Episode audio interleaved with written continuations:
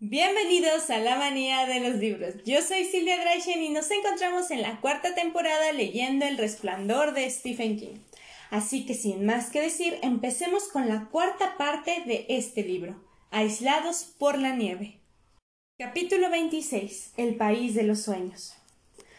Hacer punto le daba sueño. Ese día hasta Bartok le habría dado sueño, y no era Bartok lo que escuchaba en el pequeño fonógrafo, sino Bach. Las manos se movían cada vez con mayor lentitud y en el momento en que su hijo descubría la antigua moradora de la habitación 217, Wendy se había quedado dormida con el tejido sobre la falda. La lana y las agujas oscilaban con el ritmo lento de su respiración. Wendy estaba hundida en un profundo sueño sin sueños. Jack también se había quedado dormido, pero sus sueños parecían demasiado vívidos para no ser más eso. Había empezado a notar que los ojos se le cerraban mientras hojeaba los paquetes de cuentas de lechería, cien cuentas por paquete, lo que debía dar decenas de miles en total. Sin embargo, echaba un vistazo a todas temeroso de pasar por alto la pieza del rompecabezas que necesitaba para establecer la conexión mística y que sin duda debía de estar ahí en alguna parte. Se sentía como si con un cable en una mano buscara a tientas un enchufe en una habitación desconocida y a oscuras. Si podía encontrarlo, su recompensa sería una visión maravillosa. Había tomado una decisión respecto a la llamada telefónica de Al Shockley, para ello había sido de gran ayuda su extraña experiencia en la zona infantil, que había estado alarmantemente cerca de convertirse en una especie de colapso nervioso. Jack estaba convencido de que era la rebelión de su mente contra la maldita y arbitraria condición impuesta por Al, al exigirle que renunciara a su libro. Tal vez hubiera sido un indicio de que en el fondo debía respetarse a sí mismo Así pues, escribiría el libro y si eso significaba poner términos a su relación con Al Shockley, así tendría que ser. Escribiría la biografía del hotel y como introducción serviría la alucinación que lo había llevado a ver que los animales del jardín ornamental se movían. El título no sería pretencioso. Extraño lugar de temporada. La historia del Overlook Hotel. Escribiría con franqueza, sin ánimo vengativo. No sería un esfuerzo por saldar cuentas con Al o con Stuart Allman ni con George Hatfield, ni con su padre, aquel maldito borracho y fanfarrón. Lo escribiría porque el Overlook lo había fascinado. ¿Y acaso había otra explicación más simple o verídica? Lo escribiría por la misma razón que, en su opinión, se escribía todo lo que era gran literatura, fuera o no de ficción. La verdad, al final, siempre se sabe. Lo escribiría porque sentía que debía escribirlo. 500 litros de leche completa, 100 litros de leche descremada. PGDA carga con C diagonal punto 300 litros de zumo de naranja. Pagado. Se hundió más en el asiento, todavía con un paquete de recibos en la mano, pero sus ojos ya no miraban las letras impresas. Los párpados le ardían y le pesaban. Mentalmente del Overlook había pasado a su padre, que había sido enfermero en el hospital comunitario de Berlín. Era un hombre gordo, de un metro ochenta y cinco de estatura, más alto que Jack, que nunca había pasado del metro ochenta, aunque para cuando él alcanzó esa estatura su viejo ya no estaba. Enano de mierda, solía decirle, y después le daba un afectuoso cachete y se reía.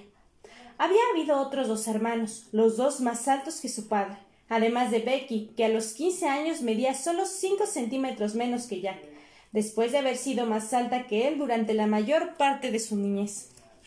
La relación con su padre había sido como el desplegarse de una flor que prometía ser bella, pero que al abrirse del todo estaba interiormente roída por el tizón. Hasta los siete años, Jack había querido mucho y sin crítica alguna a ese hombre alto y barrigón, pese a las palizas y los moratones. Recordaba las aterciopeladas noches de verano, con la casa en silencio en el Brett. El hermano mayor había salido con su chica. Mike, el del medio, estaba estudiando algo. Su madre y Becky en el cuarto de estar veían un programa en el viejo televisor. Entretanto, él, sentado en el vestíbulo sin más vestimenta que su pijama, fingía que jugaba con sus camiones, cuando en realidad esperaba el momento en el que el estrépito de la puerta al abrirse del golpe rompiera el silencio y resonara el bramido con que su padre lo saludaba al ver que Jackie estaba esperándolo. Después se oía su propia exclamación de felicidad cuando el hombro entraba y el cráneo rosado trasluciéndose bajo el pelo casi rapado al resplandor de la luz de la entrada. Aquella luz siempre lo hacía parecer una especie de enorme fantasma, con la ropa blanca de hospital, la camisa siempre fuera de los pantalones, a veces manchada de sangre, las vueltas del pantalón caídas sobre los zapatos negros. Su padre lo cogía en brazos con tal rapidez que le parecía sentir la presión del aire contra la cabeza como si fuera un casco de plomo, mientras los dos gritaban al unísono Ascensor. ascensor.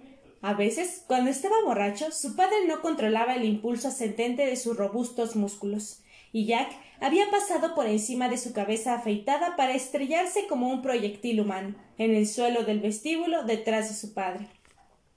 Pero otras noches el padre se limitaba a elevarlo a un éxtasis de risa, atravesando una parte del aire donde la cerveza parecía formar en torno al rostro del hombre una niebla de gotitas y lo hacía girar y dar vueltas, agitándolo como un harapo riente, hasta que finalmente volvía a dejarlo en el suelo, sacudido por la reacción del hipo. Los recibos se le escaparon de la mano y planeando por el aire fueron a aterrizar ociosamente en el suelo. Los párpados que se le habían cerrado con la imagen de su padre grabada como en una linterna mágica se abrieron y volvieron a cerrarse. Jack se estremeció. La conciencia, como los recibos, como las hojas caídas de los árboles en otoño, descendía perezosamente. Esa había sido la primera etapa de la relación con su padre, y a medida que se acercaba a su término, Jack había cobrado conciencia de que tanto Becky como sus hermanos, todos mayores que él, odiaban al padre y de que su madre, una borrosa mujer que más que hablar susurraba, se limitaba a aguantarlo porque era el deber que le imponía su educación católica. En esos días a Jack no le había parecido extraño que el padre ganara todas las discusiones con sus hijos valiéndose de los puños, como no le había parecido raro que el cariño que sentía por él fuera acompañado del miedo, miedo del juego del ascensor, que la noche menos pensada podía terminar haciéndole pedazos, de que el oso bonachón que solía ser su padre cuando estaba en casa se transformara súbitamente en un fiero jabalí y en el rápido revés de esa buena mano derecha a veces recordaba que había sentido incluso miedo de que la sombra de su padre cayera sobre él mientras estaba jugando. Fue hacia el final de esa etapa cuando empezó a observar que Brett jamás traía a casa a los chicos con quienes salía, ni Mike o Becky a sus amiguitos. El cariño empezó a agriarse cuando él tenía nueve años de edad, y su padre mandó a la madre al hospital a fuerza de bastonazos. Había empezado a usar bastón un año atrás, después de que un accidente de coche lo dejara cojo. Siempre él usaba.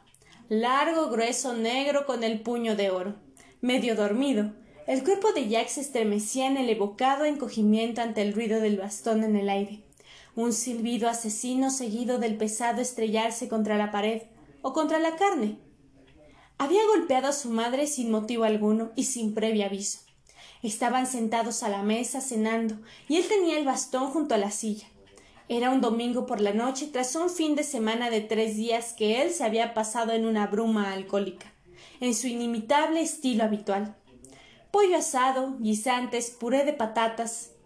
Papá a la cabecera de la mesa. Una abundante reacción al plato, de dormitando.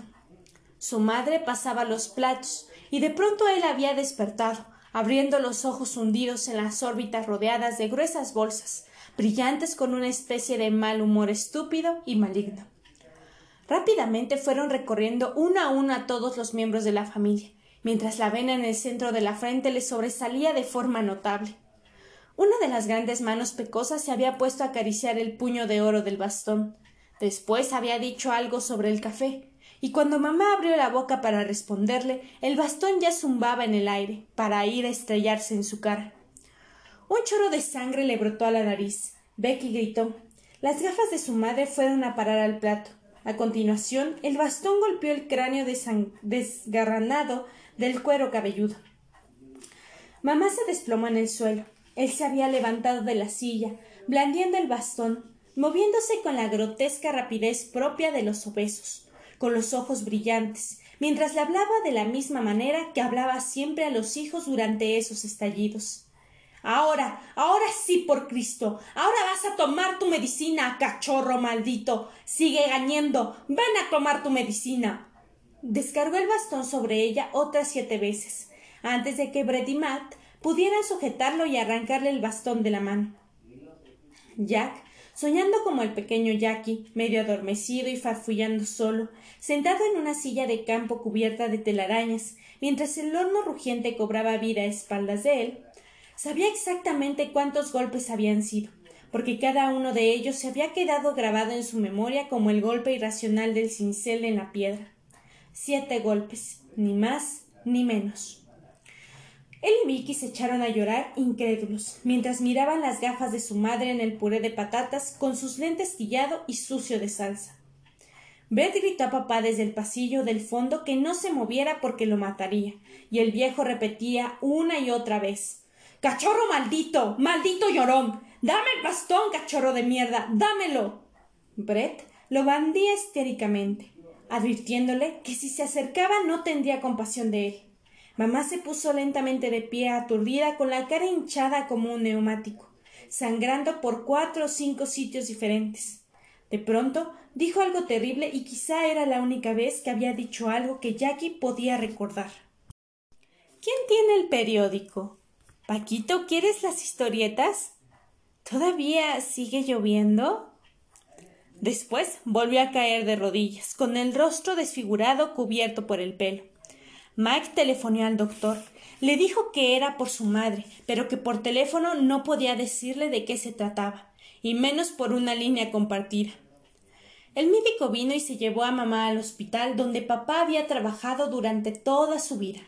Su padre, tras superar la borrachera o tal vez con la astucia estúpida de cualquier animal acosado, le dijo al médico que había caído por las escaleras. Si había sangre en el mantel era porque él lo había usado para enjuagarle la cara. ¿Y qué ocurría con las gafas? ¿Habían atravesado volando el cuarto de estar y el comedor para ir a caer en el palato del puré de papa? Preguntó el médico con una mueca horriblemente sarcástica. ¿Fue eso lo que sucedió, Mark? He oído hablar de gente que tiene un transmisor de radio en la dentadura postiza y he visto un hombre que llegó vivo al hospital con un balazo entre los ojos, pero esto es nuevo para mí. Papá se limitó a menear la cabeza, diciendo que no lo sabía, que quizás se le habían caído cuando él la trajo al comedor. Los cuatro hijos habían quedado mudos de estupor ante la soberbia calma de la mentira. Cuatro días después, Brett dejó su trabajo en la hilandera para incorporarse al ejército. Jack siempre había tenido la sensación de que no fue solo por la súbita e irracional paliza, sino por el hecho de que en el hospital de la mano del sacerdote ella hubiera corroborado el cuento de su marido. Asqueado, Brett los había dejado para que en lo sucedido se le arreglaran como pudieran. Lo habían matado en la provincia de Donghu en 1965 el mismo año en que Jack Torrance, a punto de terminar sus estudios, se había unido al movimiento activista universitario al terminar la guerra. Jack había hecho flamear la camisa ensangrentada de su hermano en mítines cada vez más concurridos. Pero mientras lo hacía, no era el rostro de Brett el que contemplaban sus ojos, sino el rostro aturdido, atónito de su madre, preguntando ¿Quién tiene el periódico? Tres años más tarde, cuando Jack tenía doce, fue Mike quien se marchó de casa, con una generosa beca para la Universidad de Nueva Hampshire. Y un año después, su padre murió de un ataque repentino mientras estaba preparando a un paciente para una operación. Se había desplomado con su holgada y desaliñada ropa blanca del hospital, muerto quizá antes de llegar a caer sobre las baldosas rojas y negras del hospital. Tres días después, el hombre que había dominado la vida de Jackie, el irracional dios fantasma blanco, estaba bajo tierra. En la lápida se leía Mark Anthony Torrance, padre y amante. Jack había agregado una línea. Sabía jugar al ascensor. Había recibido mucho dinero de seguros. Hay gente que colecciona pólizas de seguros de manera tan apremiante como otros que coleccionan monedas y sellos y Mark Torrance había sido uno de ellos. El dinero de los seguros entró al mismo tiempo que se interrumpía el pago de las cuotas y las facturas de bebida.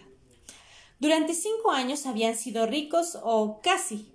En su sueño superficial e intranquilo, su rostro se elevó ante él como en un espejo. Parecía su cara, pero no estaba seguro.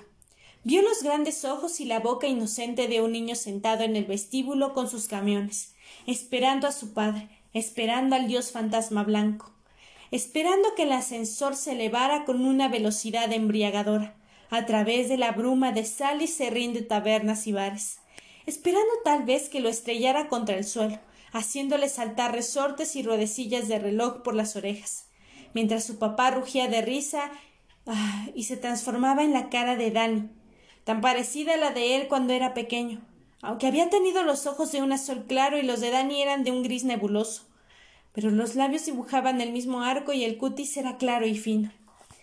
Vio a Dani en su estudio, con pañales y todos sus papeles mojados. Percibió un sueño el tenue olor de la cerveza que emanaba de ellos. Una horrible pasta fermentada, levantándose en alas de libadura, el aliento de las tabernas. Luego oyó el crujido de hueso. Su propia voz, maullando ebriamente. Dani, ¿estás bien, Doc? Oh Dios, tu pobre bracito. De repente, su pequeño rostro se transformó en la cara azorada de la mamá al levantarse del suelo, magullada y sangrante, diciendo De tu padre, repito, un anuncio muy importante de tu padre. Por favor, mantén la sintonía. Inmediatamente la frecuencia del feliz Jack. Repito, sintoniza inmediatamente la frecuencia de la hora feliz. Repito. Era una disolvencia lenta. Escuchaba voces incorpóreas que le llegaban en ecos, como desde un nebuloso corredor interminable. Las cosas siguen obstruyéndome el paso, querido Tommy. Medoc, ¿estás ahí? Otra vez he andado en sueños, amor mío. Lo que temo son los monstruos inhumanos. Discúlpeme, señor Oldman, pero ¿no es este el... ¿No era acaso su despacho en sus archivos el gran escritorio un libro de reservas en blanco para el año próximo, todas las llaves pulcramente colgadas en sus ganchos? Por supuesto que lo era, pero faltaba una llave, la llave maestra. ¿Quién podría tenerla? Soñó que si sabía, tal vez lo averiguaría. Luego vio el gran radiotransmisor sobre su estante. Jack la encendió. Oyó palabras entrecortadas. Cambió de banda y recorrió con el dial fragmentos de música, noticias, un sacerdote que sermoneaba a una congregación quejosa, un parte del meteorólogo, y pasó otra voz y volvió atrás para sintonizarla. Era la voz de su padre. Mátalo. Tienes que matarlo ya que a ella también. Un verdadero artista debe sufrir. Además, todos los hombres matan lo que aman. Siempre estarán conspirando contra ti intentando retenerte y hundirte. En este mismo momento tu hijo está donde no debería, desobedeciéndote. Eso es lo que hace. El maldito cachorro. Dale de bastonazos, Jackie. Dale de bastonazos. Hasta que apenas le quede vida. Bébete un trago, Jackie, hijo mío. Y entonces jugaremos al ascensor. Después te acompañaré mientras le das su medicina. Sé que eres capaz de hacerlo. Vaya que sí lo eres. Debes matarlo. Tienes que matarlo, Jackie, y a ella también. Un verdadero artista debe sufrir. Además, todos los hombres. La voz de su padre, cada vez más alta y sonora, se convertía en algo enloquecedor, que no tenía que de humano. Algo vociferante y apremiante, la voz del fantasma Dios, del Dios cerdo, que muerta llegaba hasta él desde la radio. ¡No! Exclamó Jack. Estás muerto. Estás en tu tumba. No estás en mí. Él había amputado de sí mismo todo lo que procedía de su padre. Y no estaba bien que volviera, que se infiltrara insidiosamente en aquel hotel, a tres mil doscientos kilómetros del pueblo de Nueva Inglaterra, donde su padre había vivido y había muerto. Con ambas manos levantó la radio y la arrojó al suelo, donde se estrelló, desparramando resortes y tumbos como el resultado de un enloquecido juego del ascensor que se hubiera escapado de las manos, haciendo desaparecer la voz de su padre, dejando solo su voz, la voz de Jack, la voz de Jackie, salmodiando en la fría realidad del despacho. Estás muerto, estás muerto, estás muerto. A continuación, oyó los pasos apremiantes de Wendy golpeando el suelo por encima de su cabeza, y la voz sobrecogida asustada de su mujer. Jack. Jack. Se quedó inmóvil. mirando estúpidamente la radio destrozada. Ahora no tenía otro vínculo con el resto del mundo que el vehículo para nieve que había en el cobertizo de las herramientas. Se llevó las manos a la cabeza, apretándose las sienes. El dolor era insoportable. Y este fue el episodio del día de hoy. ¿Les gustó? Si es así, háganmelo saber en mis redes sociales. Recuerden que tengo Facebook, Instagram y TikTok, que en Instagram me encuentran como La Manía de Silvia Drachen y en Facebook y en TikTok como La Manía de los Libros. Y si quieren seguirme en mi red social personal, tengo Instagram y TikTok que encuentran como Silvia Drachen Cosplay, en la cual subo otro tipo de contenido. Recuerden escuchar el segmento del podcast llamado Drashen Cuenta Cuentos. Y ahora sí, sin más que decir, yo soy Silvia Drashen y nos vemos en un próximo episodio.